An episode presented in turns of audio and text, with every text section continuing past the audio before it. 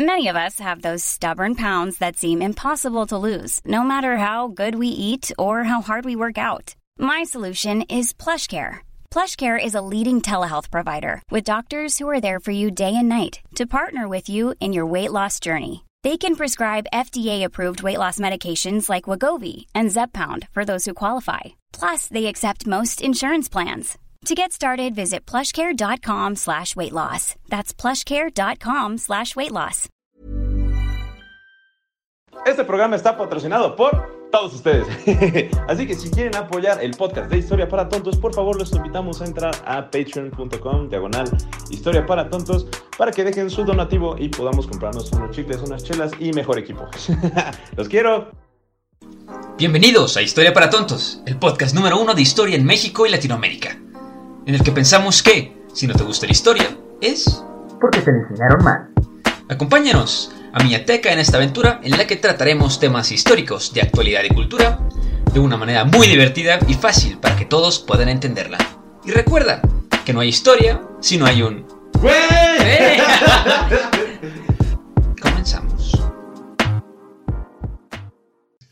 Amigos, ¿cómo están? Bienvenidos a una nueva emisión de este bonito podcast, que ya lo conocen, el podcast de Historia para Tontos, su podcast favorito de historia y también de chismecito. Así que esta vez, otra vez, Iker no está, porque ya saben que Iker no le gusta trabajar, a Iker no le gusta eh, estar al pendiente de este podcast, que nada más me regaña porque dice que no lo preparo, que cuál es una mentira. Pero bueno, no importa. O sea, la verdad aquí no lo necesitamos, nosotros podemos solos. ¿Y qué creen? Obviamente tenía que estar acompañado porque si no este podcast es muy aburrido, que nada me estén escuchando de una hora, hora, 40 minutos traigo la increíble, súper inteligente y polémica Fernanda Dudet. ¿Cómo estás? Muy bien, ¿tú? No, muy bien, muy bien, gracias. Este, muchas gracias por aceptar la invitación al podcast. La verdad, este, yo estoy muy emocionado y que también lo estaría, pero pues, este, pues, bueno, ya, te mandará unos comentarios por ahí. Caray, estaba esperando conocerlo, pero qué chistoso, polémica. Y yo así de, bueno, este, no es la intención nunca hacer polémica, pero se da, se da. ¿Qué te digo yo? A mí me cancelan en un país cada 15 minutos. Eso cuenta como gira internacional, ¿eh? Las cancelaciones. Más o menos, ¿eh? Sí, más o menos. O sea, la verdad, pues por eso ya. ¿Tienes, ¿Debes comprarte tu mapa del mundo? Ir así como raspando en qué país estás cancelado y la fecha y todo. yo creo que sí lo voy a hacer. Voy a poner la cara de los historiadores y académicos que me han querido cancelar por país. Sería hermoso, sería hermoso. Es un ítem de colección para... ¿Tienes Patreon? de casualidad. Sí, sí. Es para los ah, patreones. Eso creo que es el material para los patreones de, de aniversario. El mapita este, con las cancelaciones, así rascas y sale la carita de quien te canceló. Así que mis estimados patrons, ustedes ya saben, ya saben cuál va a ser su próximo regalo el próximo mes. Va a ser en la lista oficial de las personas y los países que han cancelado a Historia para Tontos y que por alguna razón se les hace como muy curioso pelearse con un mapa con cara en redes sociales. Entonpues, a ver, somos, o sea, nos peleamos con todo, con la tele, con la cama cuando te pegas con el, así, contra el pie de la cama con el dedo chiquito. O sea, pelearse con un mapa era el paso natural a seguir, ¿no? Claro. Bueno, entonces, eh, mi estimada Fernanda, pues tenemos un tema muy especial porque se acerca el 8M. Eh, bueno, nosotros estamos grabando el 7 de marzo. Espero que se suba mañana. Lo más seguro es que sí. Eh, si nos están escuchando el 8 de marzo, pues bienvenido sea el 8 de marzo, mi estimada. La verdad, yo estoy muy emocionado porque estos temas a mí se me hacen muy interesantes. Y obviamente, pues sí, que y yo sabemos que si nosotros nos ponemos a hablar de esto, pues puede ser un poco polémico. Así que preferimos traer a una mujer experta, a una mujer que nos ayude a comprender mejor estos temas. Ah, ¿cómo? ¿No le van a explicar a ustedes? Se acabó el programa, se cancela aquí. Este, para nuestra buena suerte, hoy tuve que, que hablar de esto, porque creo que hablar de la historia. Y ojo, es una embarradita de la historia, pero es que, ¿qué, ¿qué, sería yo si no vengo aquí a hacer que cancelen este programa? Es una embarradita de la historia. Creo que es muy importante entender específicamente esto para saber por qué el 8M no se celebra, ¿sabes? Porque si entiendes la historia, ya entiendes por qué cuando las mujeres te dicen, no, este, no, no se trata de un festejo, se trata de otra cosa ya te hace todo muchísimo más sentido. A que si dices, no, güey, vamos, feliz día de la mujer y la rosa, ¿no? No, no va por ahí. Tiene una historia un poquito complicada, bueno. Rara, el 8 Sí. de marzo, porque es, o sea, en cuanto ves la historia te das cuenta de cómo se vive hoy, si te quedas con un grandísimo what the fuck. Entonces voy a sacar mis notas porque yo No te preocupes. la historia casi la repruebo. O sea, la, No, materia de historia no sé cómo la pasé, Frank.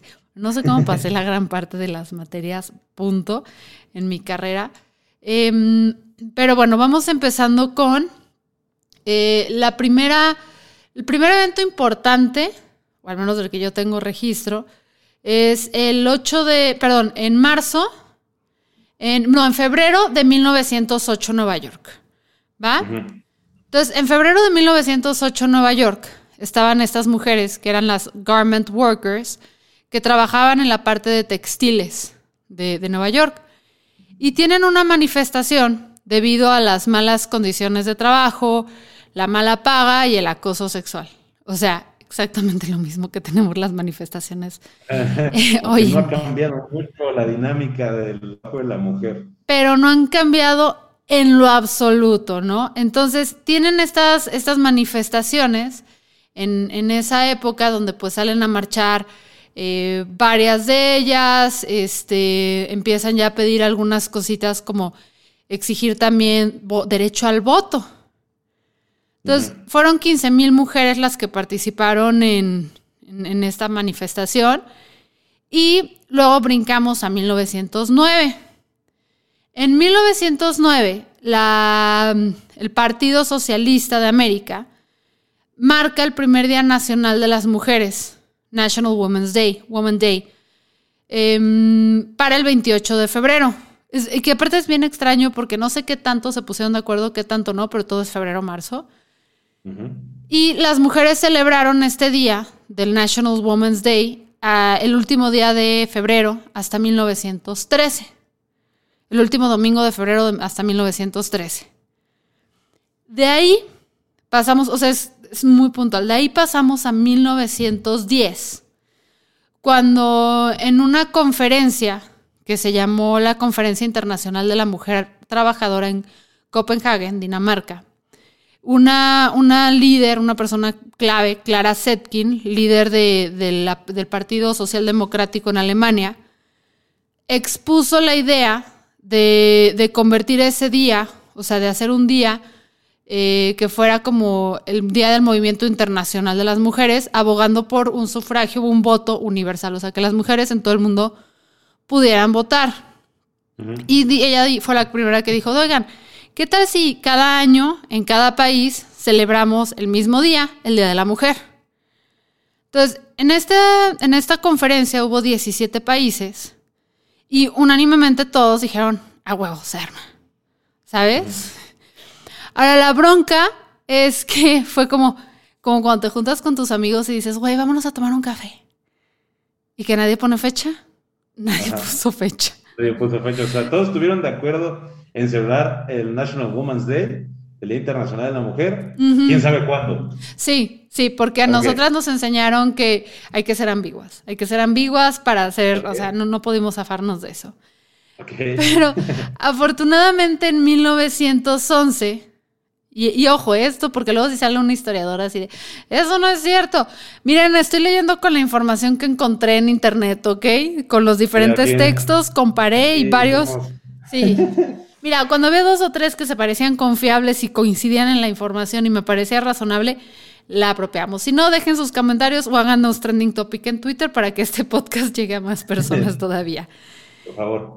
Entonces, en 1911 se celebra como que el Día Internacional de la Mujer por primera vez, específicamente en Austria, Dinamarca, Alemania y Suiza, el 19 de marzo. Y en esta marcha llegaron un millón de personas para exigir que las mujeres tuvieran derecho a trabajar, a votar, a ser educadas, para poder tener cargos públicos y para tener- terminar la descripción. Perdona, la discriminación. Era así la descripción, ¿no? Y tú dirás, qué chido un millón de personas. Bueno, me encantaría que el mérito se lo llevara 100% la marcha. Si ustedes quieren quedarse con esa idea, adelanten 15, 30 segundos de este podcast. Pero la realidad es que no es del todo así. También se juntaron muchísimas gentes, muchísimas personas, no gentes, gente, personas, eh, porque era la ola, era el día para conmemorar eh, como que en contra de la Primera Guerra Mundial. Este, era como su día y se juntaron y todo, pero miren, por, porque es 8 de marzo, vamos a decir que fue nada más por nosotras. Em, entonces, este, unos días después, exacto, bueno, como menos de una semana después, porque esto fue el 19 de marzo, el 25 de marzo es cuando escuchamos hablar del Triangle Fire, el triángulo de, de fuego, en Nueva York. ¿Qué es eso? Se incendia una fábrica, o sea, se incendian unas fábricas, una fábrica donde trabajaban 140 mujeres, bueno, de hecho trabajaban más, pero se murieron 140 mujeres, que trabajaban en condiciones lamentables, o sea, súper fregadas. Ahí es donde como que empieza a cobrar como muchísimo más fuerza, muchas de ellas además migrantes italianas y judías. Y esto es lo que hace que, que, de repente pues se voltee a ver las condiciones en las que trabajan las mujeres, porque eran como el fondo de la cadena alimenticia, el último eslabón eran las mujeres. Entonces se voltea a ver para allá y ya es como cuando se le empieza a dar mayor seriedad a los eventos del Día de la Mujer. ¿Sabes? Entonces ahí es como que donde empieza. Pero aquí es donde viene lo irónico, porque todos como que cuando hablas de, de historia de, del Día de la Mujer, es como si la quema de, las, de la fábrica en, en, Nueva York. Probablemente, no sé si conocías tú esa versión. Sí. Bueno, sí, sí. ¿por qué nos conviene, y más en un contexto actual, ocultar lo que viene después, que es fundamental para ahora sí como que afianzar y amarrar el Día de la Mujer? Y ojo, esto no tiene que ver con mi ideología política porque yo no soy, o sea, no, no, no, no soy de estas tendencias, pero ahí es donde entra y son el ritmo, así el himno ruso acá. Bueno, no porque ahorita no es políticamente correcto, pero vamos a hablar de esa Rusia y está como cuestiones totalmente aparte. En 1913 se establece en Rusia el Día Internacional de la Mujer y se celebra por primera vez. En el calendario ruso, que no lo entiendo, que es una cosa súper complicada, era el 23 de febrero, pero aquí dijimos, nos gusta McDonald's, vamos a ponerlo en nuestro calendario gregoriano, es el 8 de marzo hoy el equivalente. Y aunque en 1913 se empieza a celebrar, es hasta 1917 que Rusia estaba hasta la madre. O sea, no hasta la madre lo que le sigue. Me parece que habían muerto, eran 20 millones de soldados. ¿En la Primera Guerra Mundial? Eh, sí, ¿no? Sí, más o menos. No, perdón, 2 millones de soldados. ¿20 dónde lo saqué? Ya estoy como loca. El 20 fue de la segunda. 20. Tenían como la muerte de dos millones de soldados durante la Primera Guerra Mundial en Rusia. Era un país que la gente estaba muerta de hambre, las protestas populares eran cada vez más frecuentes, etc. Entonces agarran y dicen, o sea, salen a marchar las mujeres con el lema pan y paz. Este, en ruso, pero yo no sé hablar ruso, apenas sé hablar español, como ya han podido escuchar en este podcast. ¿Qué carajos voy a andar aprendiendo otro idioma más complicado? Y aunque no era el primer Día Internacional de la Mujer, el hecho de que las mujeres que se estaban manifestando les decían the breadline, las mujeres que salían, es porque eran las mujeres que estaban en la situación más precaria y jodida del país. ¿Se puede decir groserías en este podcast? Porque ya llevo como 20. Ah, mi estimada, aquí puedes decir lo que quieras. Ok. Aquí somos libertarios. De hecho, apenas nos mandaron un mensaje así como de, oigan, me gusta, me gusta mucho su podcast, pero dicen mucho la palabra verga. Ah. Verga. sí, yo, yo, soy también de ese tipo. Entonces, o sea, agarran y dicen, o sea, las mujeres que estaban en las peores condiciones, que neta vivían de, del apoyo y subsidios del gobierno y que eran normalmente el alma de otras protestas, o sea, que eran las que realmente pues acuerpaban, porque además, acuérdate que dos millones de rusos habían muerto, asesinados, eh, deciden salir a marchar otra vez en el Día Internacional de la, de la Mujer. La mujer. Trotsky la armó, así como otros hombres revolucionarios, de super pedo, ¿eh? Trotsky, así, sí, estaban de qué le pasa a estas subordinadas, desobedientes y malportadas mujeres. Estas no son camaradas. No, no, no, estas, este, no sé, neoliberales, este, eh, conservadoras, lo que sea. Capitalistas. Deberían salir a trabajar, a marchar el Día del Trabajo, el primero de mayo, que era como la fecha importante para ellos. Pero las mujeres le dijeron, que te valga, güey, que te valga. Yo voy a marchar, sí, este, yo voy a marchar como yo quiero y luego pusieron I'm Every Woman y marcharon al ritmo de esa canción. Ah. Y estas protestas, o sea, hay una cita que te voy a leer de mm, tema Kaplan, porque dicen que si citamos aquí algo, ya automáticamente podemos como que deslindarnos de toda responsabilidad. Entonces, esto lo voy a usar. Dice, los trabajadores de la metalúrgica se unieron a su protesta de las mujeres, pese a que los bolcheviques veían la movilización de las mujeres como precipitada. El 25 de febrero, dos días después de que comenzara la insurrección de las mujeres en el Día Internacional de la Mujer, el zar ordenó disparar si fuera necesario para acabar con la revolución de las mujeres. Esto está en el libro On the Socialist Origins of International Women's Day, sobre los orígenes socialistas del Día Internacional de la Mujer. Cuando te topas a un FIFA en redes que odia el movimiento feminista o un panista, lo mismo, que dice, sí sabes que los, o sea, las feministas lo que quieren es el, es el marxismo y el bolchevique y bla, bla, bla, bla, bla, bla, bla, De aquí toman esta idea con mucha ignorancia y sin saber que las cosas evolucionan. Si las mujeres quieren derechos, ¿por qué usan iPhones? Sí, sí, sí, básicamente. y ahora, esta es la marcha más importante a nivel histórico, la historia de la mujer, ¿eh? porque con, o sea, conlleva a una serie de acciones y una serie de consecuencias muy interesantes. La primera es que esta marcha, como cuando sales con tus amigos por una chela, no termina, güey. O sea, no dura lo que esperabas. Se prolonga y se prolonga y se prolonga. Todo tranqui. Todo tranqui, güey. Una chelita tranqui el lunes que diga, ya es viernes. Así pasó. y acá que estaban exigiendo comida, derechos, el fin de la autocracia, este movimiento es responsable de la mejor película de Disney que no es de Disney y que nos acaban de quitar de la plataforma. Si no nos estás patrocinando, patrocínanos. Anastasia. Sí, sí, porque es gracias a esta manifestación que se agiliza la renuncia del zar Nicolás y el fin de la dinastía Romanov. Pero no solo eso, chiquito, sino que las rusas ganan el derecho a votar y no solo eso, porque antes de, este, de, ¿cómo se llama?, de exportar vodka, los rusos exportaron el derecho al sufragio de las mujeres.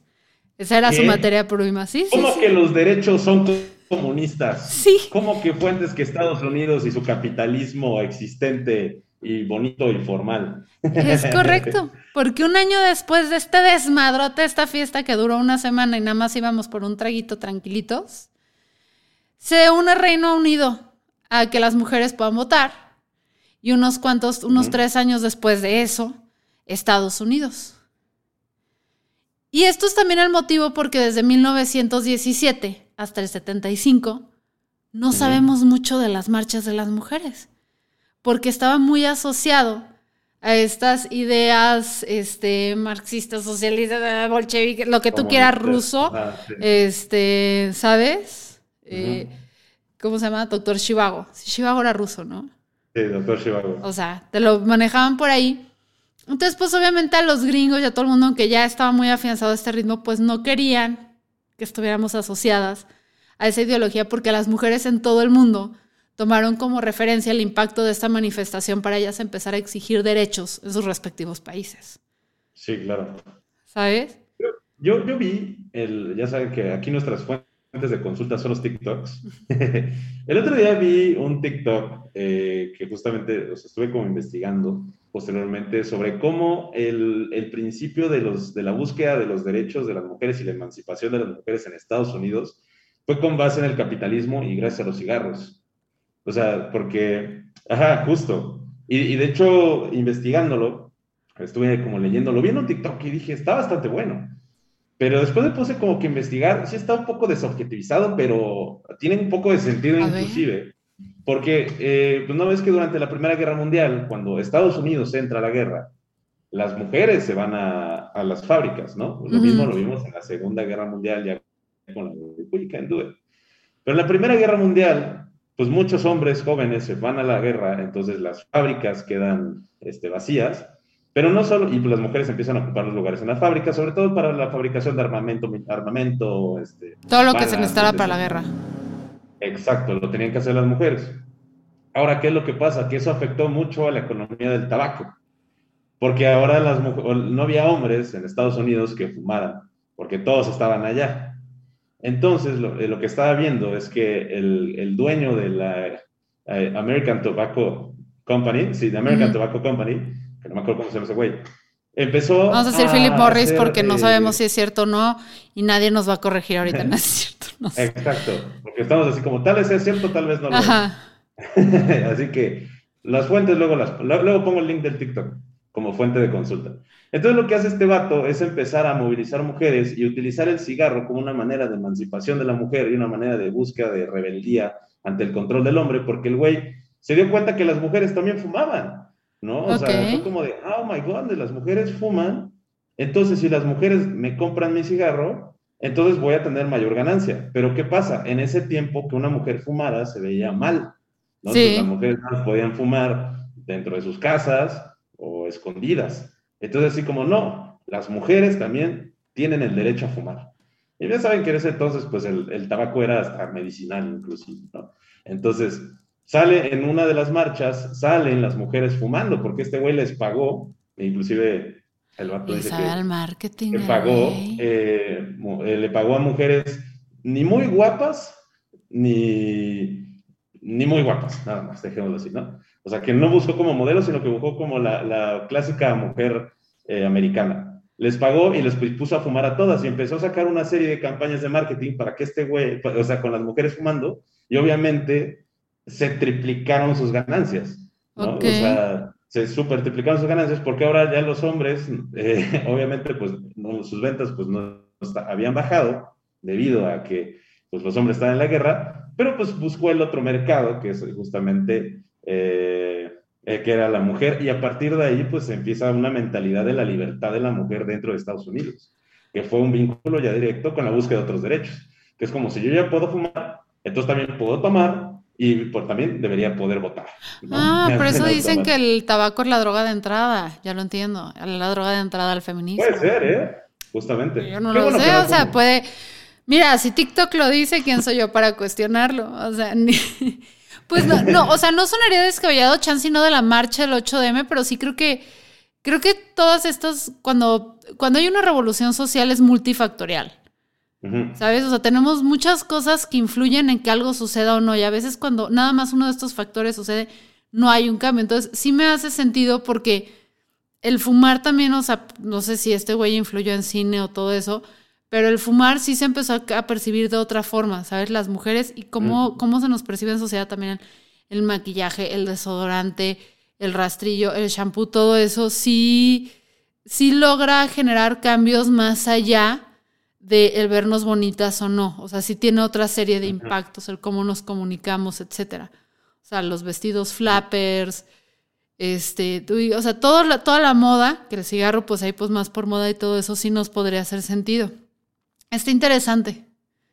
Se me hace interesante. Sí, eso está bastante interesante. A mí no se me hizo tan descabellado, porque obviamente en muchos movimientos sociales tienden a ser apoyados por grandes empresas en orden de que la empresa tenga un beneficio. Entonces, si en este caso la empresa vio el beneficio económico con que se pueda vender a otro sector, pues obviamente la emancipación de la mujer y decir como no, o sea, la mujer que fume también es una mujer bella y es una mujer correcta y es una mujer que promueve la libertad, ¿no? Entonces, mí eso no se me hizo tan descabellado. Entonces, a lo mejor tendrá otros, o sea, a lo mejor no será exactamente lo que pasó, Obviamente hay No, o sea, yo no me atrevería a decir que es por eso, pero sí me atrevería a decir que este güey vio la ola y la supo montar, ¿sabes? Exacto, justamente, que este güey vio la ola y la supo montar, o sea, que vio un cambio y dijo, de aquí me voy a Porque me hace más sentido que las mujeres en ese periodo, cuando se van a las fábricas y se van a estos rollos, donde de repente, imagínate, eres una mujer que toda la vida pasas de este, la autoridad de tu papá a la autoridad de tu esposo. Y luego cuando se muere tu esposo, la autoridad de tu hijo hombre. Si tienes un hijo hombre y si no, ya eres una pestada. Entonces, imagínate de repente porque muchas de estas mujeres, sus parejas eran hombres jóvenes. Y ellas eran mujeres jóvenes que de repente se quedaron solas, solas, o sea, con una casa, muchas de ellas con hijos, muchas de ellas sin hijos, porque también que se casaban, y se iban para que ellas pudieran acceder al, ¿cómo se llama?, al subsidio cuando ellos se murieran, ¿sabes? Entonces muchos hombres hicieron eso, o sea, eras mi pareja, chance no estaba tan convencido de casarme o no, pero me casaba porque mi cielo, si yo me moría, a ti no te iba a faltar nada. Entonces, como mujer de repente, pues salir a trabajar, que, que, eso es algo para mí fundamental. O sea, creo que las mujeres el trabajar no más es por necesidad de eh, equidad y todo eso, sino que psicológicamente el, tu poder ser un, van a volver a decir maldita capitalista, pero el poder ser productiva de alguna u otra forma, más allá del cuidado de los hijos, que es muy productivo, pero eso tiene un ciclo, tiene un principio y un fin y los niños eventualmente, así, excepción de algunos de mis amigos eh, exatec que siguen un poquito de apéndices a sus padres, eh, eventualmente pues se van los niños y las mujeres se quedan sin mucho que hacer y psicológicamente es un impacto. Entonces, imagínate como mujer joven, de repente tengo algo que hacer, soy considerada útil en esta sociedad eh, capitalista, lo que tú quieras, y el dinero yo me lo administro. Y yo digo qué hacer, y yo digo que me compro y que no me compro, y no le tengo que rendir cuentas a nadie, cabrón. Porque la única persona que bajo este esquema de sociedad que le tengo que rendir cuentas está al otro lado del mundo y quién sabe si sobreviva. Justo. Entonces, es, un tema muy interesante, la verdad. Sí. Entonces, una mujer que conoce esa libertad, de repente que lleguen los hombres y le digan, muchas gracias de vuelta a la cocina, ¿qué? Güey, yo sostuve la economía mientras ustedes estaban ahí midiéndose a ver quién la tenía más grande. O sea, que de vuelta a la cocina. O sea, claro que no voy a regresar a la cocina. Claro que quiero mis derechos. Entonces, se me hace más factible que aprovechándose de esa ola, pues metan lo del cigarro. Porque, francamente, yo prefiero esa autonomía que el cigarro, ¿sabes? O cualquier otro vicio. O sea, ningún vicio tan delicioso como el tú tener tu dinero y decidir qué carajos haces con él. Ninguno. Maldita sea, no que eras comunista. Sí, sí, sí. Ah, no, yo no, no, yo no, chicos, yo no. Respeto y todo, y hay cosas muy valiosas, pero, pero definitivamente estoy lejos de ser comunista y todo.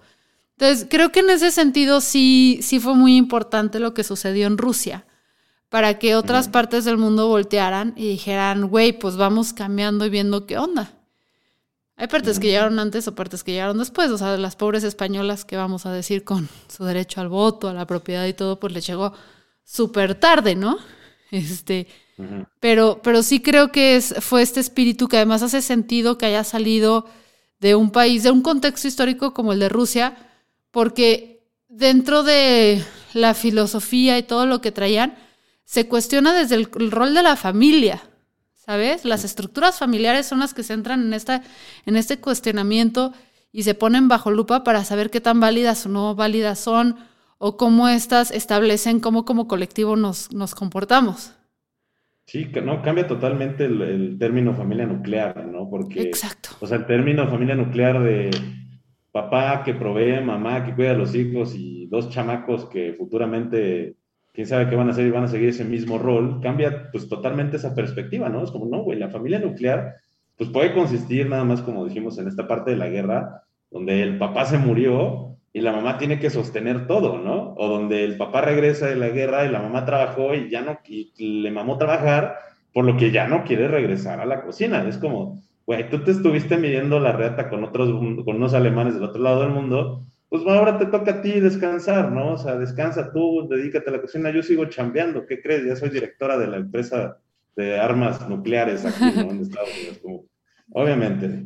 Y, también, y que también hay, una, hay un cuestionamiento de las estructuras del poder, de quién está el poder históricamente y quién no, y eso luego se puede trasladar a otras cosas, porque es lo que pasa con el conocimiento. Cuando adquieres conocimiento en una área o lo analizas de una forma u otra, de repente empiezas a observar similitudes o hacer conexiones con otras, ¿sabes?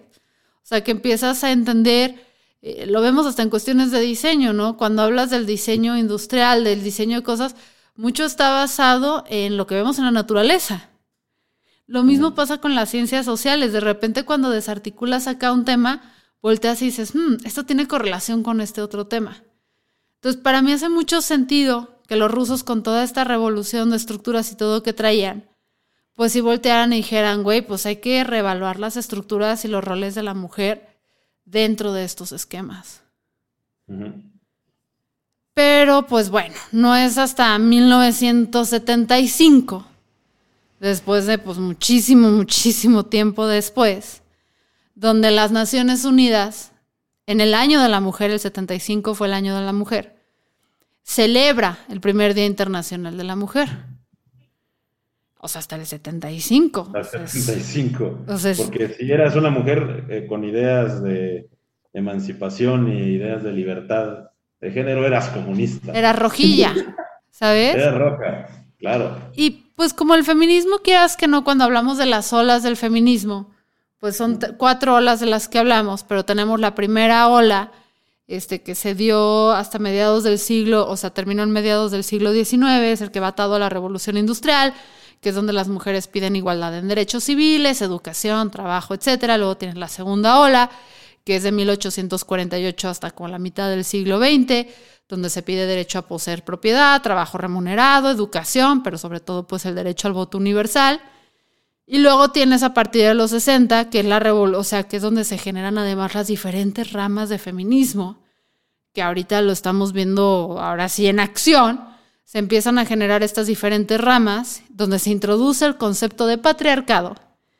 Y es donde se habla de vamos a desprendernos de toda esta moralina y estas como eh, cuestiones éticas de que el comportamiento de una dama, por eso es la revolución sexual también. O sea, que decimos no, al carajo. Y, bueno, eh, pasa mucho tiempo, desvanece.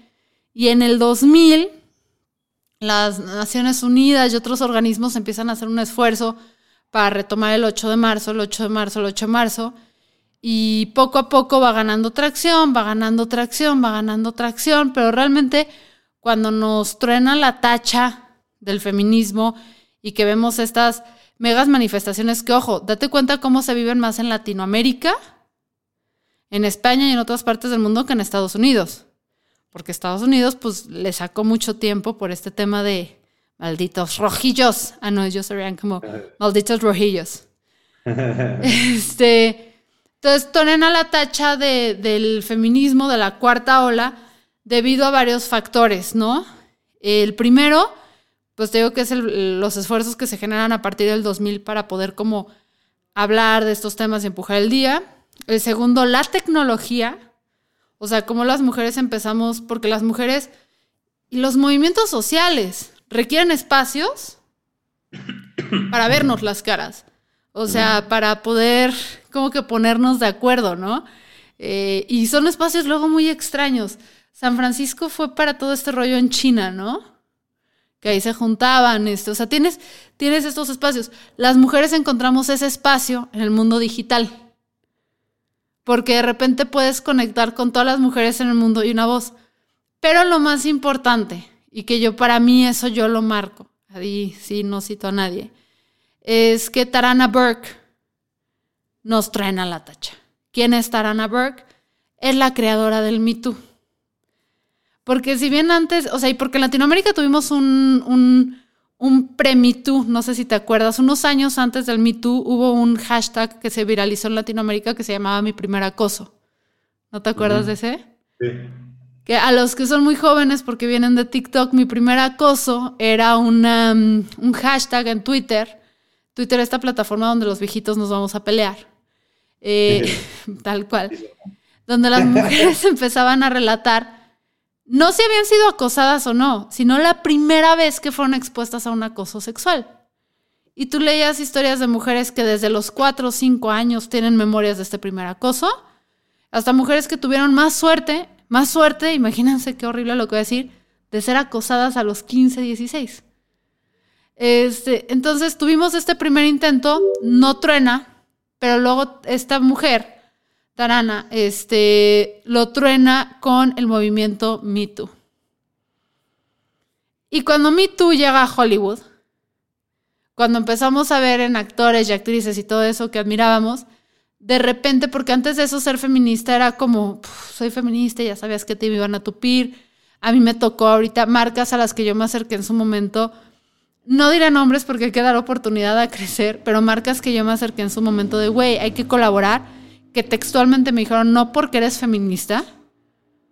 Ahorita el 8 de marzo, híjole, pero ah, morado, verde, rosa, todos se lo ponen y dicen, soy la más feminista del planeta. Y dices, Iroh, fue gracias al Me Too que las mujeres se dieron cuenta que nos teníamos que unir, que la cosa era más normal de lo que parecía y que había hombres en el poder ahí, como guardándolo. Ahora, en Latinoamérica sigue evolucionando este, porque este, la marcha del 8M, tú dices, bueno, ya, ya acabó, salimos todas a marchar. Eh, en el 20, en el 2020, por ejemplo, aquí en Guadalajara, que es, no de donde soy yo, pero ya me nacionalicé acá. Este, ya me dieron mi torta ahogada, este, y, y como saben, me membresía las chivas. Este, acá, en el 2020, por ejemplo, llevamos a ser más de 30 mil mujeres que marchamos en marzo del 2020. Pero ha evolucionado la marcha, porque ahorita el feminismo se está eh, diversificando, o se están creando muchos movimientos que a veces son incompatibles entre sí. Entonces, en el 2020 fuimos 30 mil y en el 2021, que se, porque las marchas feministas, a quienes no sepan, las marchas en general no es muy rara vez, son nada más de vamos a juntarnos todos y marchar. Normalmente hay gente, no estoy diciendo que el gobierno, el sombrero de aluminio, pero se juntan diferentes causas y colectivos y movimientos, en este caso colectivas, y se ponen de acuerdo. ¿Quién va al frente? ¿Cuál es el contingente que va al frente? ¿Cuál es la ruta? ¿De dónde salimos? Etcétera, etcétera. Y en el 2021, por ejemplo, en Guadalajara y en otras partes del mundo y en España también ha estado sucediendo mucho en México y en España. De repente se apropian de la marcha grupos de personas transfóbicas que se hacen llamar radicales. ¿Feminismo radical es el que es el extremista? No. Radical viene del origen de la palabra raíz. Es el, aquel que busca el feminismo solucionarlo de raíz y ya se hizo transexcluyente. Entonces las marchas siguen evolucionando porque ahora hasta geográficamente es por un, ¿por qué marchamos, güey? Tipo en Guadalajara, si marchaste en el 2021, en la marcha que era la grande, no marchaste por los derechos de la mujer, marchaste en contra de las personas, de las mujeres transexuales, las personas no binarias y las mujeres negras. Y ahora este año es como, no sé, estoy confundida, convocan dos, o sea, es, está, sigue evolucionando y sigue evolucionando. Y un 8M contra el otro es otra historia, es otro contexto, es otro motivo y es algo muy particular de Latinoamérica y España. Millions of people have lost weight with personalized plans from Noom, like Evan, who can't stand salads and still lost 50 pounds. Salads generally for most people are the easy button, right? For me, that wasn't an option. I never really was a salad guy. That's just not who I am. But Noom worked for me. Get your personalized plan today at Noom.com. Real Noom user compensated to provide their story. In four weeks, the typical Noom user can expect to lose one to two pounds per week. Individual results may vary. Entonces estamos viendo historia en acción, tal cual. Pues es que es, muy común que, o sea, históricamente, como dices, que los, estos tipos de movimientos evolucionen totalmente, ¿no? O sea, yo, o sea, el feminismo yo lo empecé a investigar el primer año de pandemia, o sea, lo empecé a leer, lo empecé así, pues porque estaba muy aburrido y dije, quiero aprender cosas nuevas. Entonces me puse a investigar sobre qué es feminismo, eh, LGBT, o sea, este tipo de personas que hay, pues sí, hasta de cuestionar mi sexualidad y todo, o sea, fue un momento así de, de que la gente, los, los, fachos me dirían que soy un progre. Ah, chile, sí lo soy, Le, leí mucho el, primer año de la pandemia. Entonces, eh, pues sí puedo ver eh, como eh, estas radicalizaciones siempre surgen en estos movimientos sociales.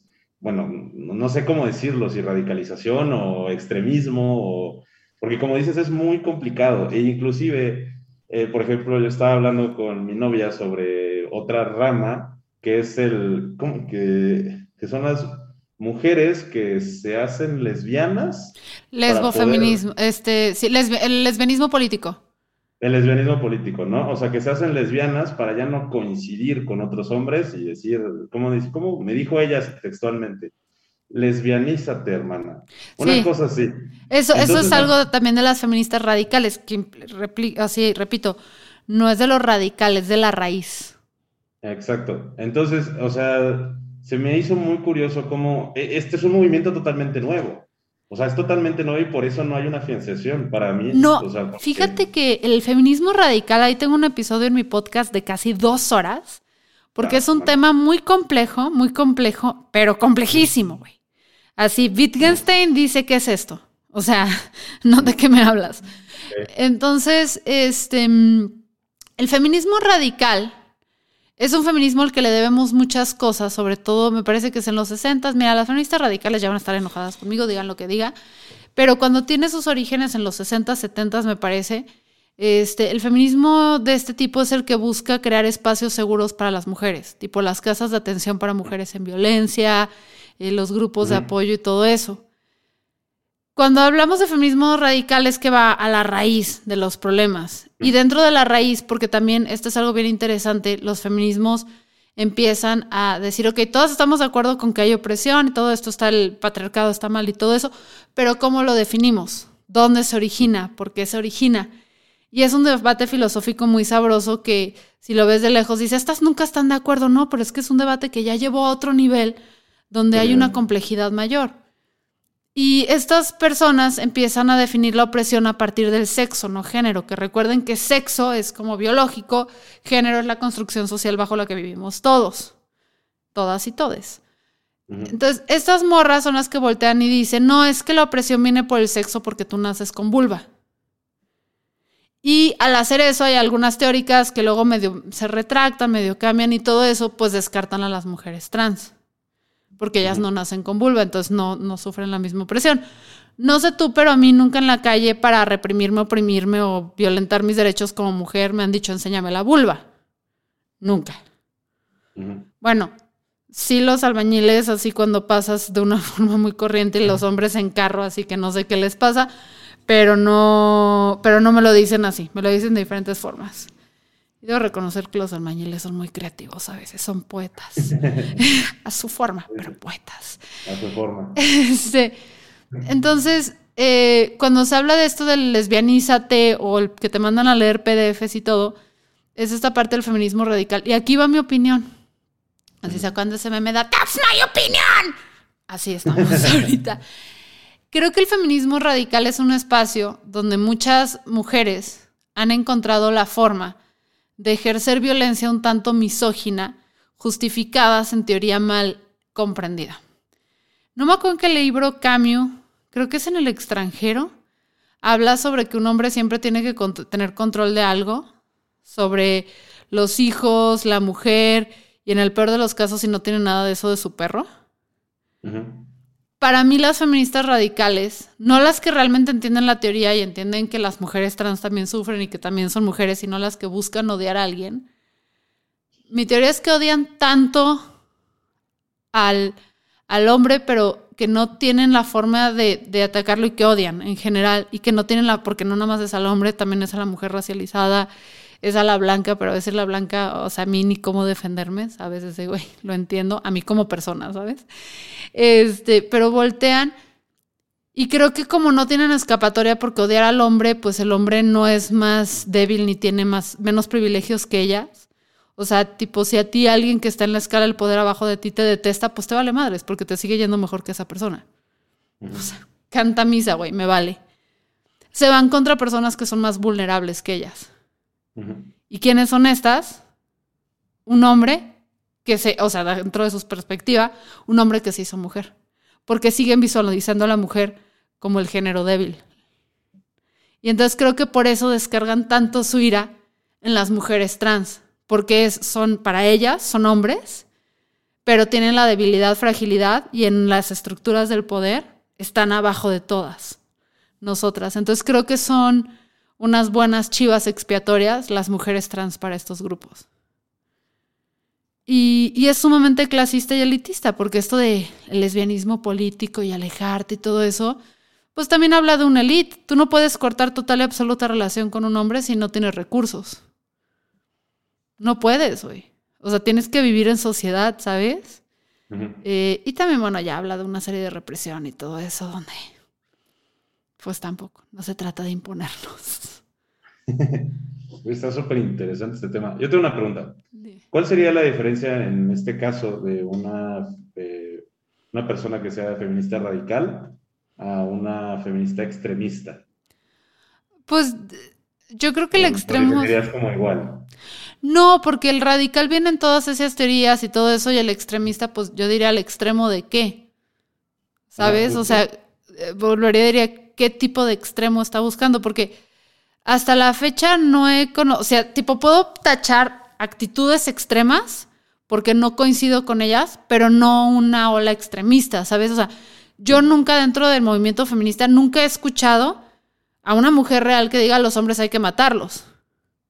Si tienes estos cánticos que a los que digan que, perdón, pero es que si vas a una marcha al 8M es lo que se grita de eh, verga violadora a la licuadora, pero no lo están haciendo, güey. O sea, es una forma como de exteriorizar. Yo nunca he visto a las mujeres que caigan en estas actitudes súper extremas.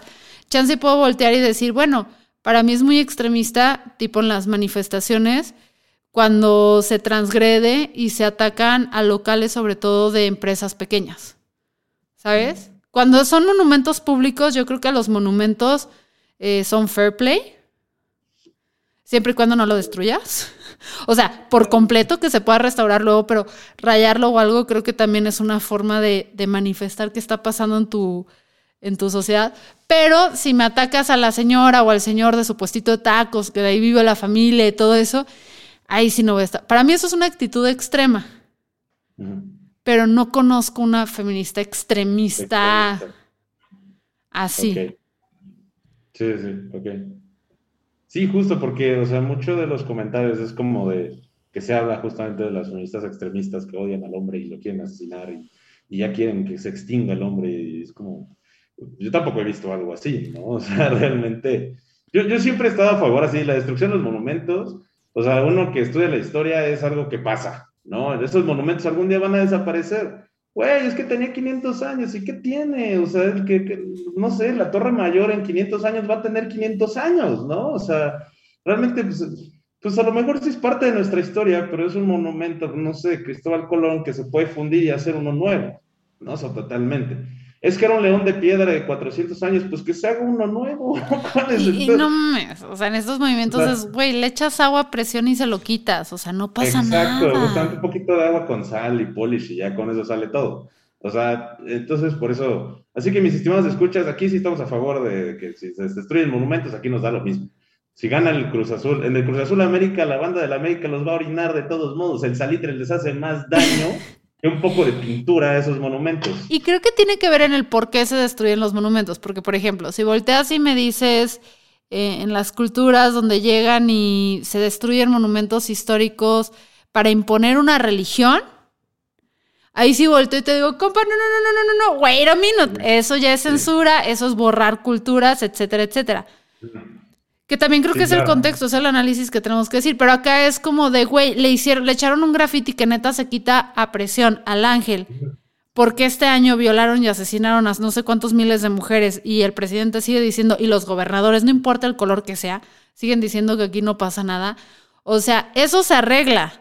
Las muertas no. Justo. Entonces, sí, o sea, yo sí con los monumentos sí es de que es que está, o sea, yo es como depende. Así de. Bueno, también no estamos hablando, por ejemplo, del Estado Islámico que destruyó Palmira, ¿no? Que era una ciudad romana antiquísima, o sea, justamente porque no va con el, el Islam radical. Sí. O sea, eso todavía es un poco más criticable porque es, imponer ideologías, no exigir derechos o. O sea, es muy diferente imponer ideologías a exigir derechos Exacto, porque si alguien voltea y dice, no me están dejando así profesar mi islam, cabrón, te estamos dejando hacer tu islam, nomás no fríes a los demás, o sea, es cual... Y ahora, yo sí me atrevo a decir que sí hay mujeres que odian a los hombres. Sí, o sea, definitivamente debe haberlos. Pero también las entiendo, por eso con el feminismo radical, no las transfóbicas, porque, ojo, están las que usan el feminismo radical para justificar su transfobia, racismo, etcétera, y hay otras feministas radicales y en otras áreas donde odian a los hombres, pero yo soy empática con ellas porque empiezas a escuchar sus historias de que güey, las violaron no sé cuántos integrantes de su familia, no les dan trabajo, este, las maltratan porque no cumplen con los estándares físicos, etcétera, etcétera, etcétera. que yo volteo y digo, güey, soy empática contigo y dices, es que, y también hay hombres que, odian a las mujeres porque ellos no los odias, porque ellos sí suelen actuar en su violencia, violar, los grupos de inceles, etcétera, golpear, o sea, todo, y las mujeres, o sea, hay un podcast que me encanta que se llama Leyendas Legendarias, me fascina, fan a tope. Cuando hablan de, de, de misóginos, o sea, ¿cuántos casos hay de mujeres que nada más matan porque odian a los hombres? contra, o sea, de hombres contra mujeres. La mujer no actúa sobre su odio como lo hacen los hombres. Entonces, por eso no puedo ser tan empática con un hombre que odia a las mujeres, porque estos sí actúan y sí tienen una mayor licencia para hacerlo. Porque una mujer que odia a los hombres, pues chance encuentran estos espacios seguros, que el chiste sería ayudarlas a sanar, ¿sabes? Que no ayuda a nadie que diga, no todos los hombres somos iguales, no, pero lo suficiente, los suficientes hombres fueron lo suficientemente malos para que muchas mujeres tengan esa percepción sobre ellos. Y pues las entiendo. O sea, no odio yo a los hombres, pero entiendo por qué muchas de ellas ya no quieren ver con ellos. Y es, es, feo, es feo cuando, cuando conoces esos casos porque no puedes hacer mucho. Más que escuchar a veces. Sí, es, son todos muy complicados, muy complejos. Ya vi comentarios en este podcast de, eh, se supone que este era un podcast de historia. Y es, ah, cállate. es que la historia la estamos haciendo ahorita también.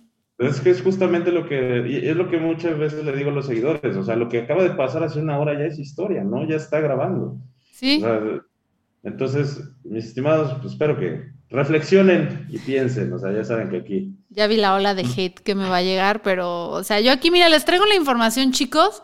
Nada más para que el 8 de marzo no se los vayan a linchar porque salgan con felicidades para el Día de la Mujer, porque toda la historia que les dije, díganme un solo evento que haya sido festivo ninguno, por eso mejor no festejar.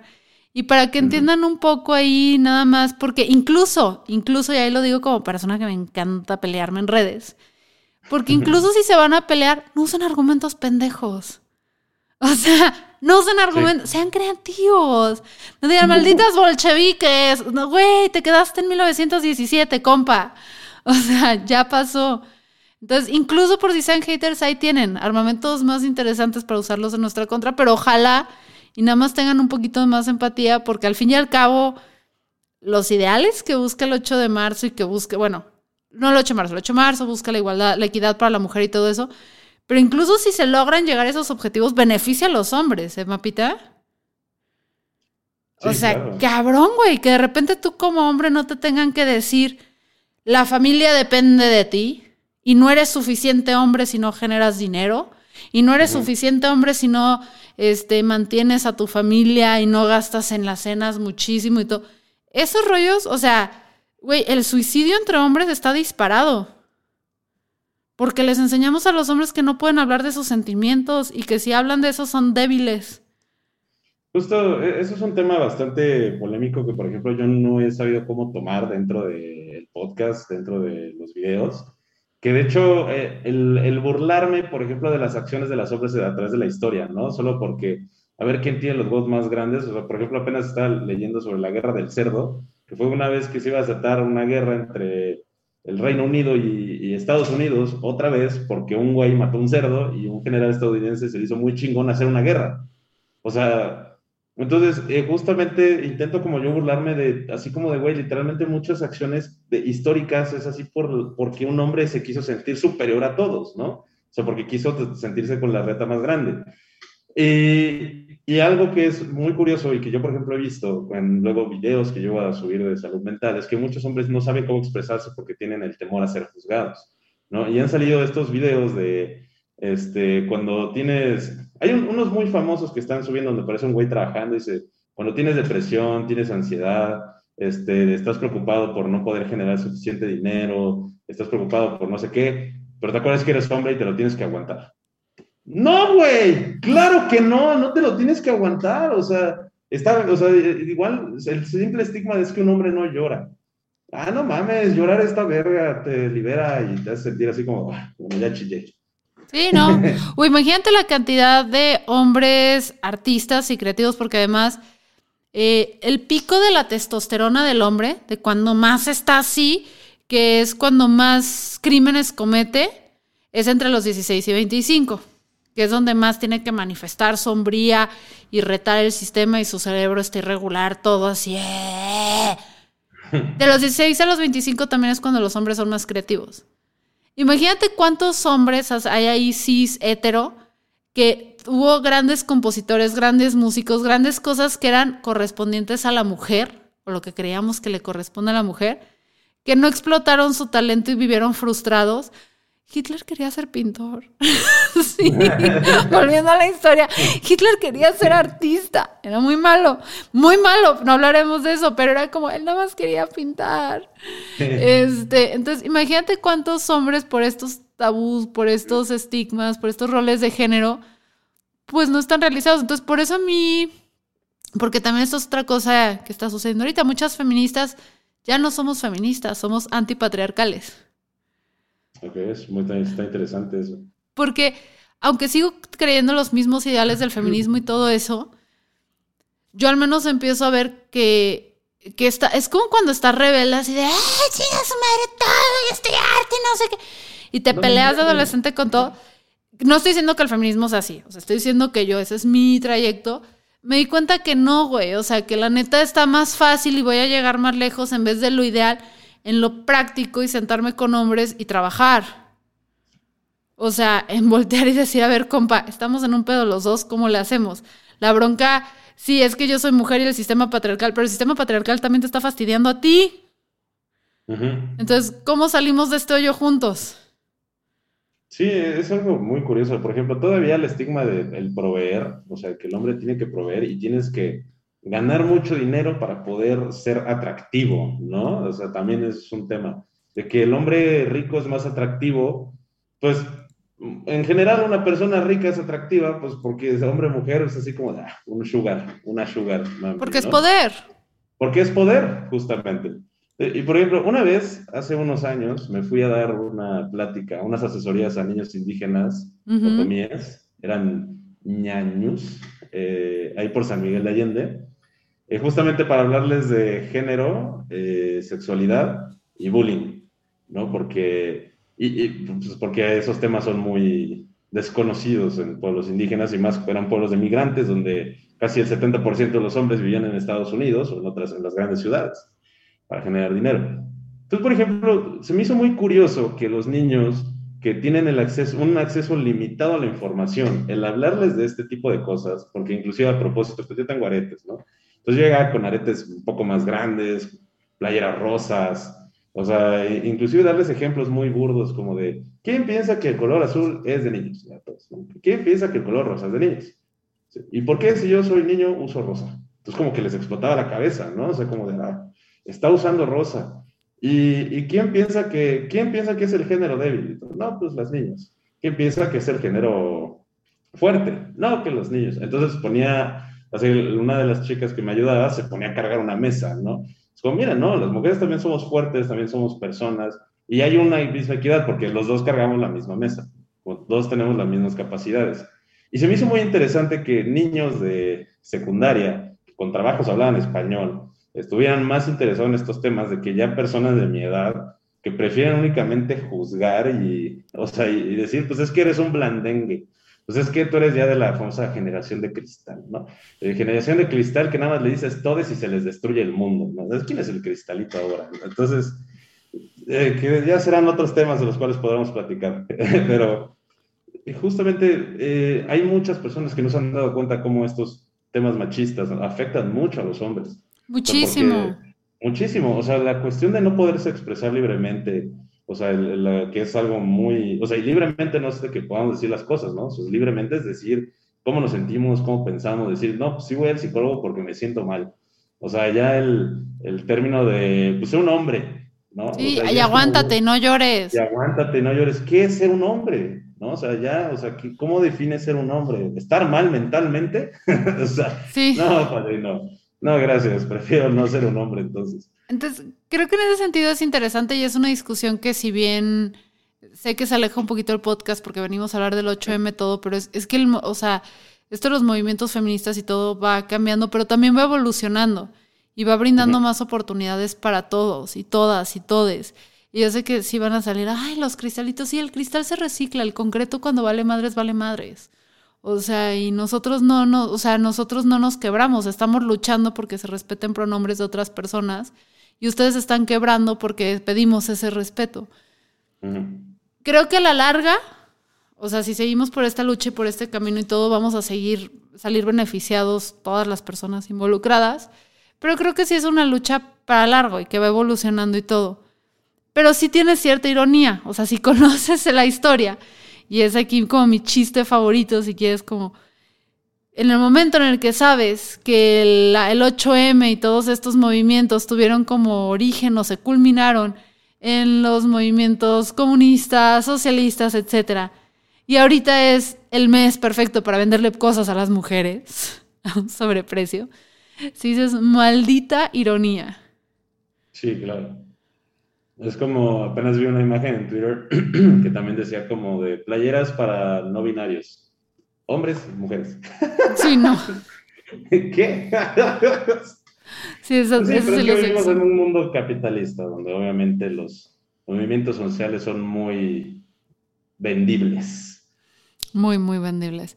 Muy vendibles. Este- Pero bueno, estimada Fernanda, ¿algo más que quieras decir? ¿Conclusiones? ¿Mandé? ¿Conclusiones? Ujú.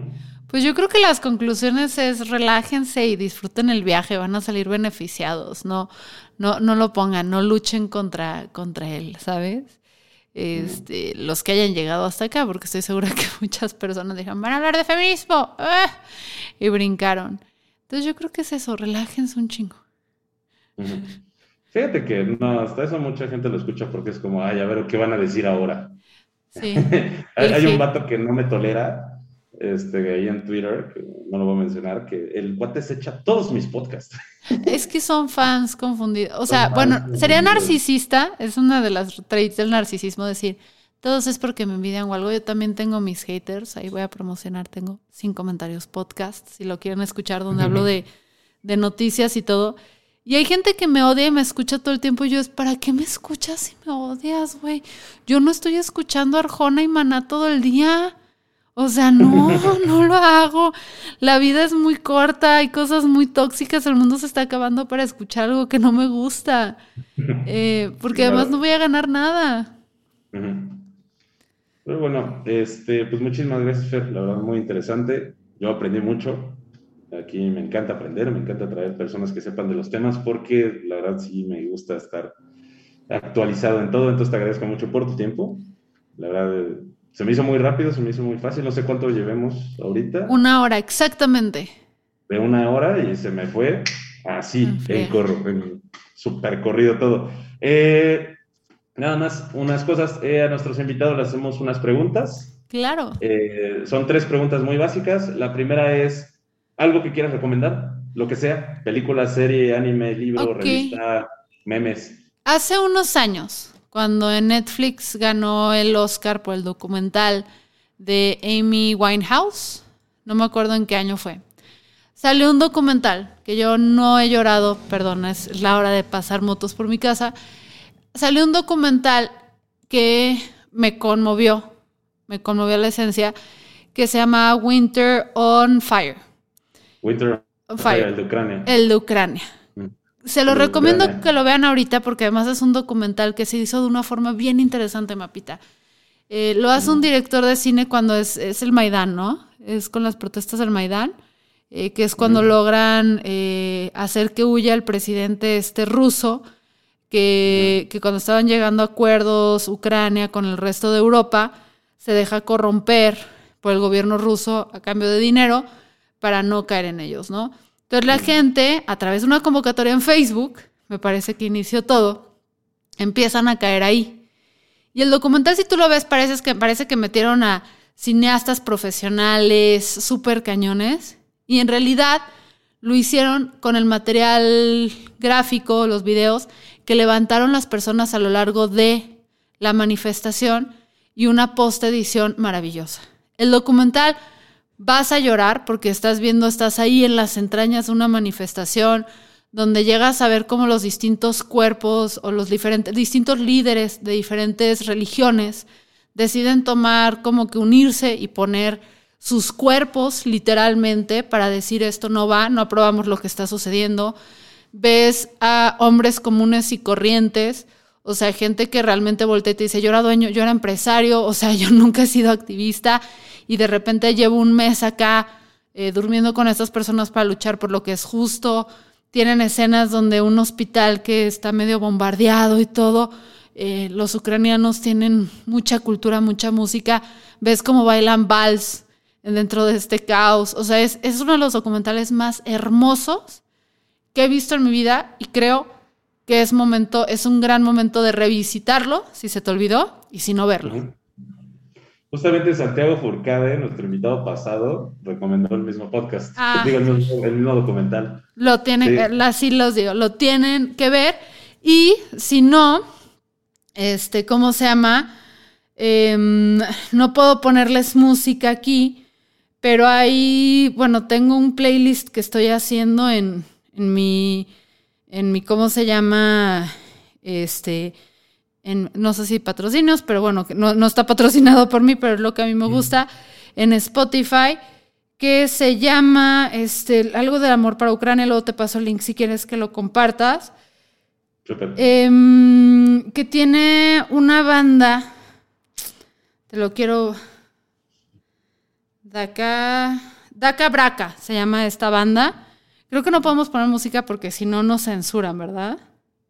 Sí. Entonces, Daka Braca es una banda que es como logra este efecto de, de rock muy épico, muy, muy impresionante, que es una banda de tres morras y un güey, pero, o sea, no traen guitarras eléctricas, no nada, con instrumentos y técnicas tradicionales ucranianas, te logran hacer un efecto de música súper chingona, súper innovadora, súper chido y no he conocido hasta la fecha a alguien a que le ponga, al que le ponga Daka Braca que no le guste.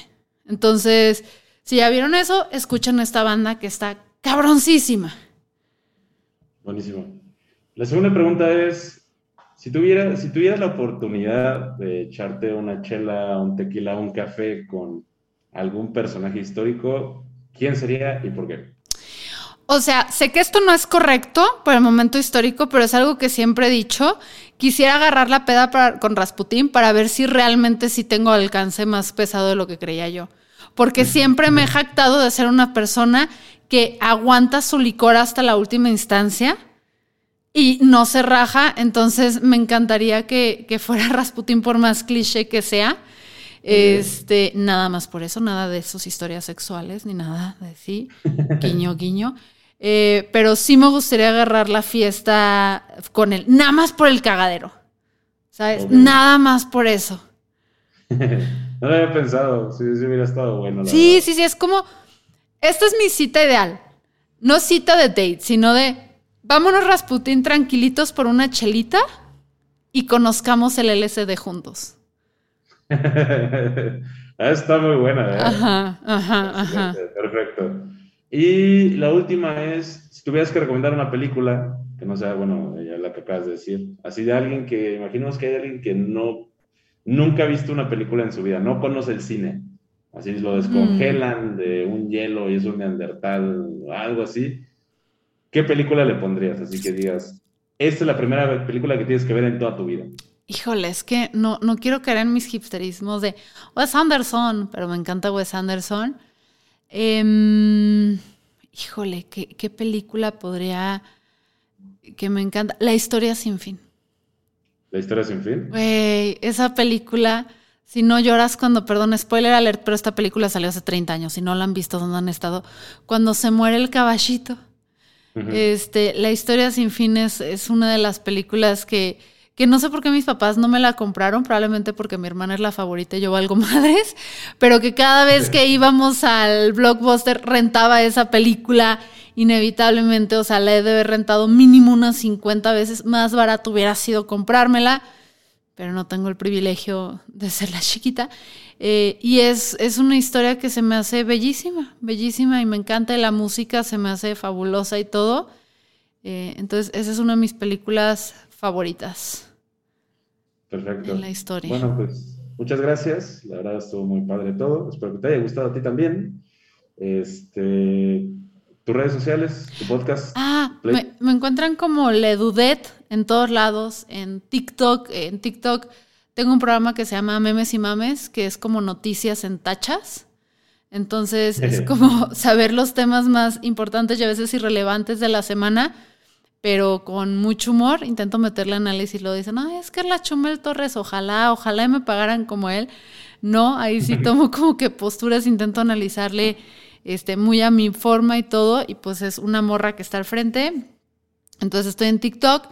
Y luego en Sin Comentarios como en hoy es donde agarro un tema y pues le entro, ¿no? O sea, le entro, investigo y hablo y de diferentes temas sociales, que es como un viaje por mi cabecita, que puede ir desde lo que pasó en con Querétaro y Atlas este fin de semana, hasta hablar de feminismo radical, hasta explicar lo que se te puede ocurrir. Entonces ahí está Sin Comentarios Podcast, que estaría chido porque además creo que soy la única mujer que hace comedia política, que además está, o sea, en general, pero creo que además soy la única ranqueada en Spotify. Entonces, si me apoyan, harían a esta mujer muy feliz.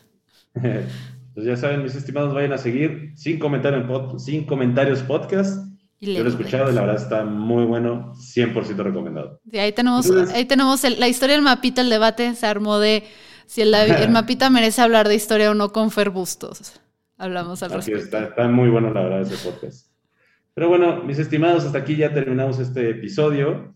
Espero que les haya gustado. Yo, la muy feliz, ya lo dije, muy contento por tener aquí a Fernanda. Y pues bueno, ya nos veremos a la próxima. Entonces necesito, mi estimada Fer, que digas un güey, después de que diga, no hay historia sin un... Güey. Eso. Muchísimas gracias, nos vemos a la próxima. Sale. Bye. Record. Even when we're on a budget, we still deserve nice things. Quince is a place to scoop up stunning high-end goods for 50 to 80% less than similar brands. They have buttery soft cashmere sweaters starting at $50, luxurious Italian leather bags, and so much more. Plus, Quince only works with factories that use safe, ethical, and responsible manufacturing. Get the high-end goods you'll love without the high price tag with Quince. Go to quince.com/style for free shipping and 365-day returns.